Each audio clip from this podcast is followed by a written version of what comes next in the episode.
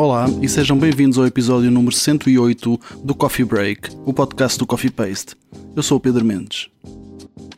Hoje poderás ouvir uma conversa com Carlos Nogueira, programador do ciclo de cinema Outsiders. Mas antes, um momento de poesia. O poema desta semana é da autoria de Inês Lampreia, chama-se Na Tua Mão e é lido por Inês Lampreia. Nessa concha que se forma na tua mão, procuro uma infindável substância que não tem peso nem medida, não serve para grande coisa, não resolve nada. É uma força que não conta dias ou meses, não envelhece como a pele. Procuro ternura.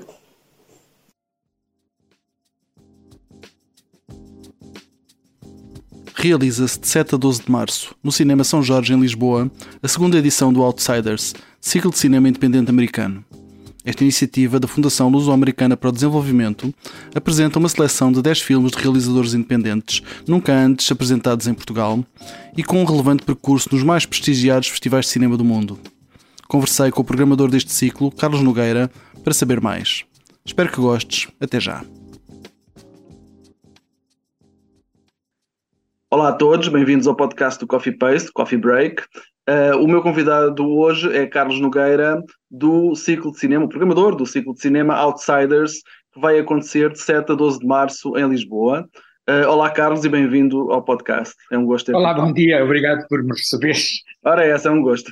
Um, então, já agora, começando pelo princípio, gostava de te perguntar que balanço é que fazes da primeira edição do ciclo de cinema Outsiders que aconteceu em dezembro de 21? É, foi extremamente positivo. A, a, ideia inicial nem era uh, um primeiro. Um, nós não sabíamos se ia, se ia haver continuidade, não é? Portanto, foi um ciclo e a ideia foi fazer a apresentação geral do, uh, daquilo que eu considerei que era uh, o mais, os exemplos mais representativos desta mais recente vaga de cinema independente nos Estados Unidos.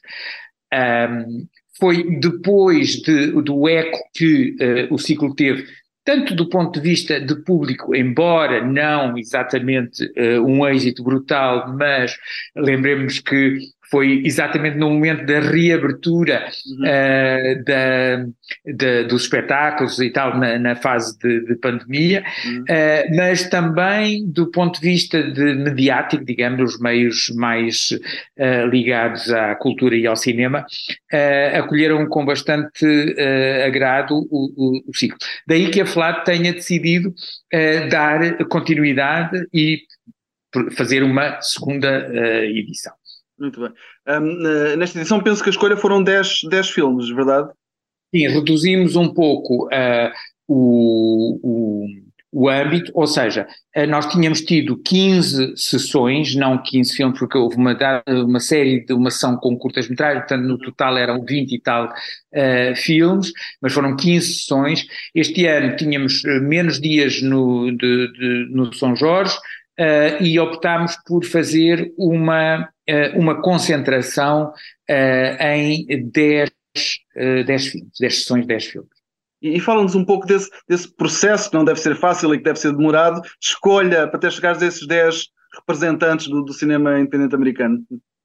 Uh, sim, quando uh, fizemos a primeira, uh, a primeira edição, obviamente que houve imensa coisa que ficou de fora.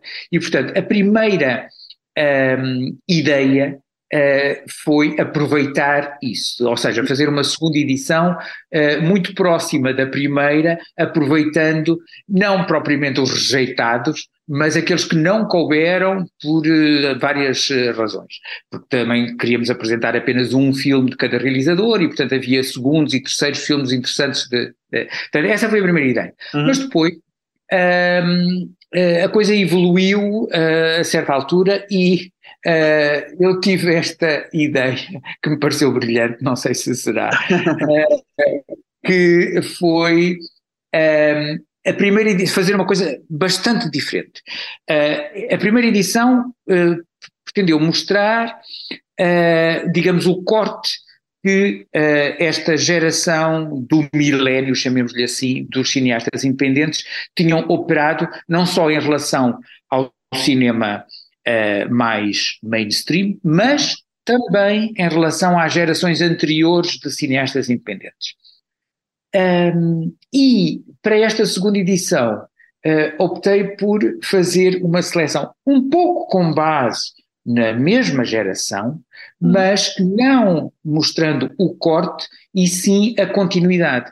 Daí que um, estes cineastas, uh, estes filmes, de, alguns uh, cineastas, por acaso não repito nenhum, mas poderia uh, uh, repetir algum dos cineastas da primeira, uhum. da primeira edição, são cineastas que vão pegar em géneros do cinema clássico, de Hollywood mesmo, para chamar a si, apropriarem-se deles, no fundo, não é? Muito bem. Um, eu li na, na descrição do, do, da mostra que esta seleção de filmes é feita sobre o filtro dos filmes de género. Exatamente. Um um pouco. É, sim, é, é, é justamente era essa continuidade. Hoje em dia é, eu tenho a sensação de que a expressão género está é, muito limitada, erradamente, na minha opinião, uhum. a uh, dois ou três desses géneros. Os géneros do, do cinema clássico eram muitos. Uh, hoje em dia, quando se fala de. Uh, é um filme de género, pensa-se um pouco no filme de terror, eventualmente no filme de ficção científica e pouco hum. mais, filme fantástico, digamos. Uh, uh, mas esses são apenas dois ou três dos vários géneros possíveis.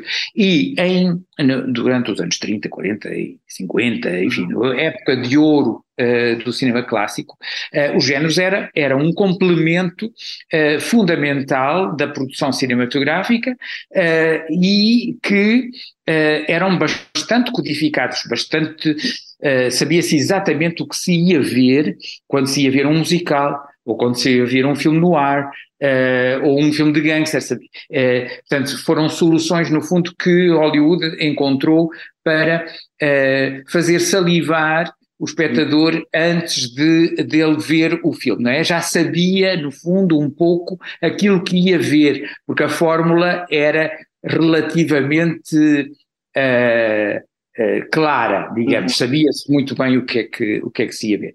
Com o fim de Hollywood, enfim, do, do, Hollywood clássico, dos uhum. estúdios e tal, as coisas não morreram, alguns géneros sim, que de certa forma uh, entraram em declínio, porque obviamente a máquina industrial permitia fazer as grandes produções do, do, do, do musical, por exemplo, uhum. as, as próprias a mudança de gosto, não é? Também evoluiu bastante. Um, e hoje em dia o que há eh, muito uh, é uh, eh, géneros híbridos, não é? Filmes que não são exatamente uh, o musical, não são exatamente o, o burlesco, mas têm elementos disso. Ora bem, estes filmes que nós selecionamos, estes 10 filmes, são todos eles um, têm todos eles uma referência a um dos géneros, um ou vários, não é? Uhum. Dos géneros do cinema clássico. Nós vamos ter um western, nós vamos ter um filme de terror, vamos ter uh, um, um filme de ficção científica, uh, todos eles, mas Atenção, agora uh, são cineastas independentes, uh, isto é feito com, obviamente, um tipo de orçamento uh, claramente distinto, não é? Uhum. Bastante mais baixo, e quando eu falava há bocado que estes cineastas se apropriam dos géneros, é para justamente falarem uh, dos temas que os preocupam, utilizando, digamos, o, o, o modelo código do género, não é? Mas falam de uma série de temas. Se, se nós pensarmos nos temas que, que são abordados aqui no, no, nos filmes, uh, parece que de facto estamos a falar de cinema contemporâneo absolutamente uh, atual, não é? questões de de saúde mental, questões de sexualidade, de mudanças de, uh, portanto, uh, transformações de corpo, uh, questão de, questões de imigração clandestina, uhum. tudo isto são os temas que são tratados aqui por estes filmes através do código de um género. Por exemplo, o filme, o western que nós vamos ter é um filme que claramente refere, faz, faz referência à violência da sociedade contemporânea. Uh, portanto, há aqui uma, uma apropriação do género para falar uh, de, de, daquilo que nos rodeia, ou que os rodeia, vá lá, uhum, uh, aos uhum. Uhum. Fala-nos um, pouco do cineasta convidado para esta edição do Outsiders, por favor.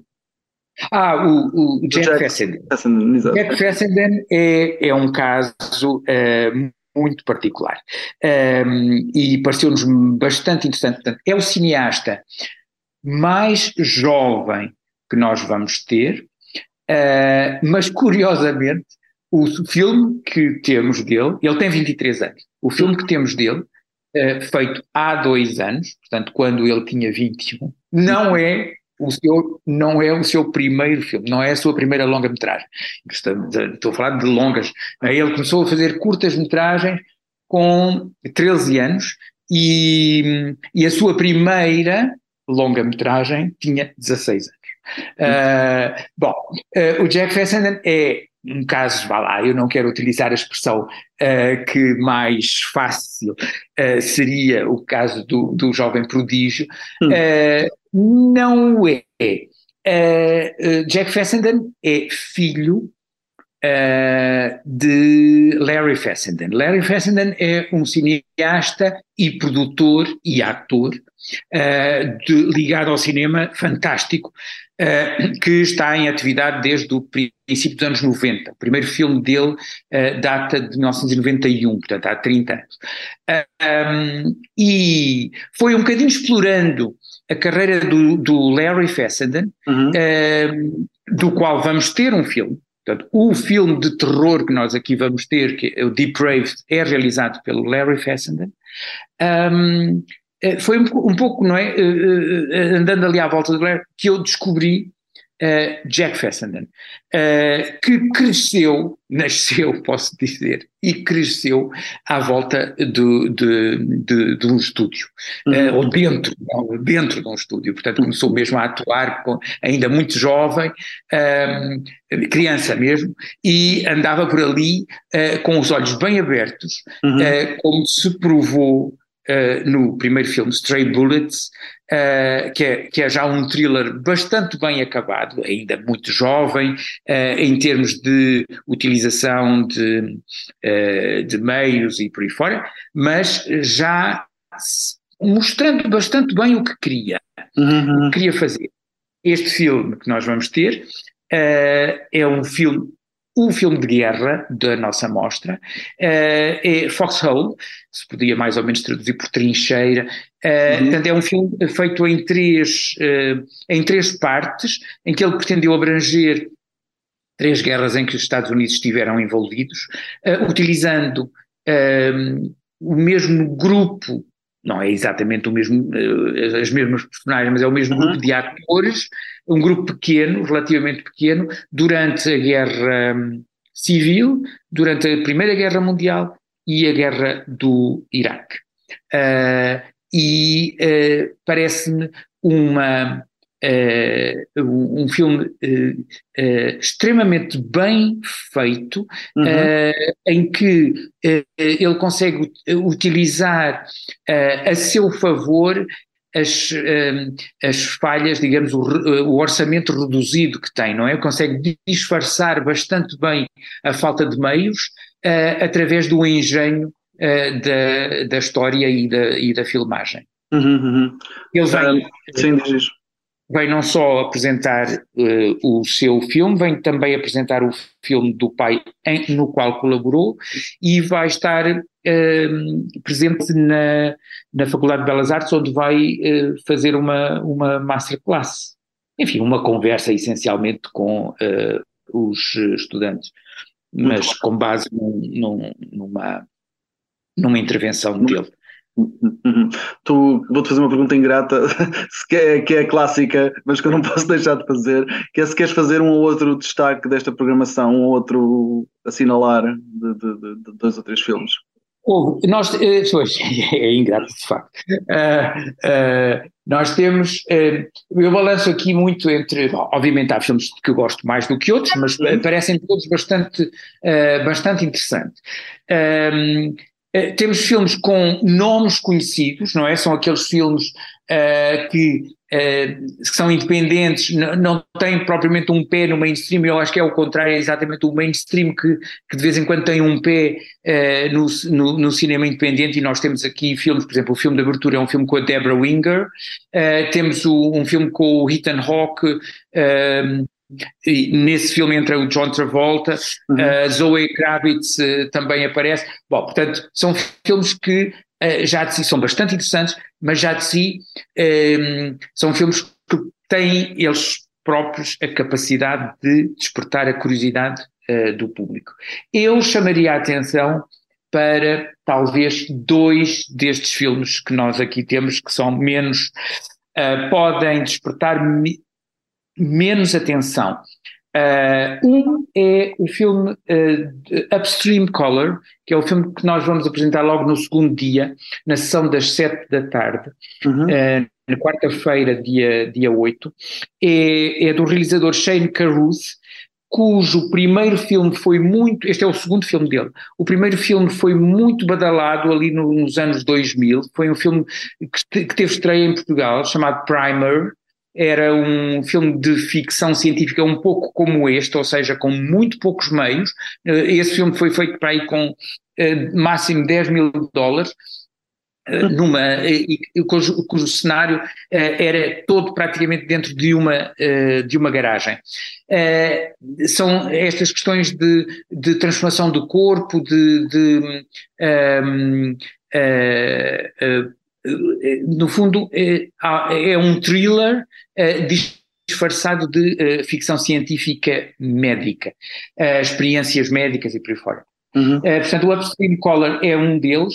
O segundo filme que eu gostaria de destacar, que é um filme que me parece bastante interessante, foi o, foi o grande prémio uh, do Festival de South by Southwest em, 1900, em perdão, 2015, uhum. chama-se Krisha, Uh, foi o primeiro filme de, de, do, do, realizador uh, Trey Edward Schultz uh, e é uma, passa assim, decorre inteiramente a ação num dia, numa festa de ação de graças muito característica, festa americana, e que me parece fazer uma referência à, ao, ao melodrama familiar Uh, mas também um pouco ao Woman's Picture, não é? Portanto, está centrado na personagem uh, da, uh, da Krisha. É, um filme bastante interessante, feito um, ehm, também com poucos meios, praticamente todos os atores são membros da família próxima do, do, realizador e, contudo, é um filme já muito bem, ehm, muito bem acabado. Uhum. Eu pergunto-te se sabes se algum dos filmes exibidos no Outsiders da edição anterior, se passou de alguma forma a ser insider? Se teve algum sucesso fora do, do, do uh, Sim, eu diria que um, o filme com que terminamos uh, o, o, na, no, na edição, na primeira edição, foi uh, um filme, bom, praticamente já era um insider uh, quando, quando o apresentava porque não, não, não podemos esquecer que nós começámos a preparar o Outsiders, essa primeira edição, antes da pandemia, portanto em 2019, uhum. e havia um filme que me parecia muito bom, muito interessante, uh, de uma realizadora completamente desconhecida uh, em Portugal, um, o filme era The Rider e a realizadora era Chloe Zhao. Uh, ora bem, uh, quando o passámos, ela já tinha ganho uh, não só o Festival de Veneza, como o Oscar de melhor filme e melhor realização com o Nomadland. Portanto, esse foi, digamos assim, o, o, grande, o grande filme uh, outsider que passou, uh, que passou a insider. Muito bem. eu recordo mais uma vez que o Círculo Outsiders acontece em Lisboa de 7 a 12 de março. Conversei com Carlos Nogueira, programador deste ciclo, a quem eu agradeço muito ter estado estes minutos, estes minutos a conversar comigo. E eu é que agradeço e espero que consigamos uh, trazer algumas pessoas para, dos vossos, dos vossos uh, ouvintes para as nossas salas. Certamente que sim, muito obrigado.